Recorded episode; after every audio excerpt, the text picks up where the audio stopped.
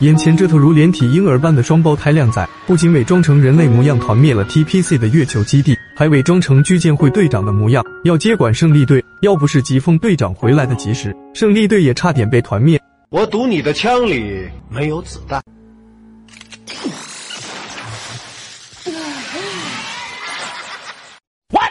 这天，TPC 的月球基地遭到怪兽袭击。由于敌人十分善于伪装，导致基地的战斗人员难以分辨真伪，最后直接导致月球基地团灭。疾风队长开着战斗机，在千钧一发之际离开了基地，朝着敌人展开追击，结果却惨遭怪兽在背后偷袭。怪兽伪装成副队长暗勇的模样，将袭击月球基地的责任全部推给了疾风。我是卡洛基地副队长暗勇，疾风队长把卡洛基地全都毁了。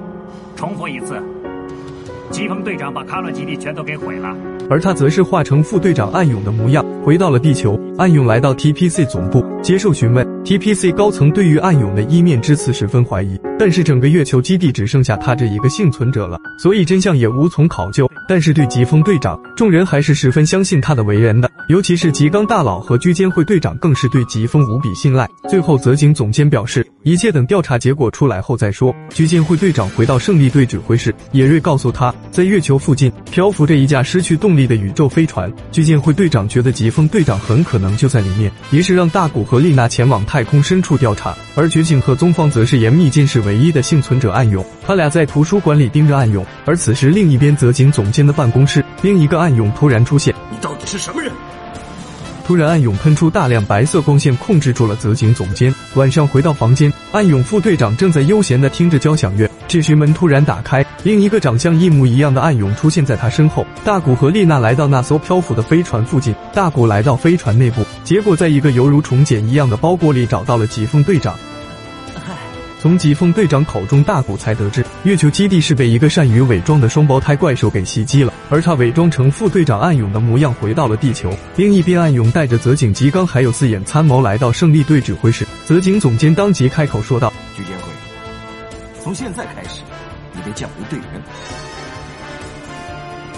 胜利队的新队长由暗勇出任。”这一套操作让胜利队众人一脸懵逼。居监会队长一眼就看穿是这个暗涌在背后搞的鬼，他偷偷来到暗涌的房间，结果却被后者给发现了。居监会队长看着两个一模一样的暗涌副队长，还没等反应过来，居监会队长就被后者捆住了。随后，暗涌带着假冒的居监会队长回到胜利队指挥室。此时的居监会队长非常配合的站在暗涌背后，看着态度一百八十度大转弯的队长。胜利队众人再次一脸懵逼。就在这时，大古带着疾风队长回来了。疾风队长二话不说，拔枪就对着他们二人，但此。时的居建会队长却说：“疾风，我劝你不要再做错事了，站出来负担起毁灭卡洛的罪行吧。”疾风也不跟他废话，一枪把他给打回了原形。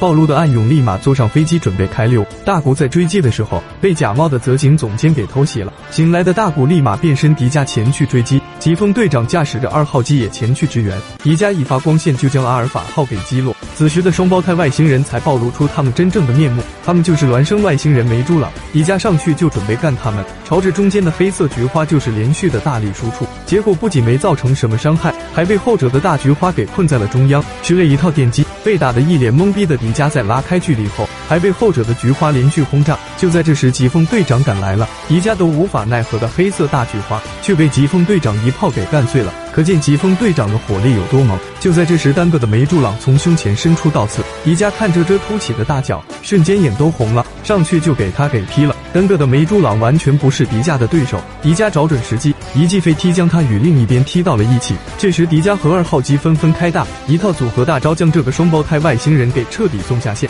战斗就此结束。最后，众人在监里找到了被困的紫井总监等人，而疾风再次踏上了月球之旅，准备重建月球基地。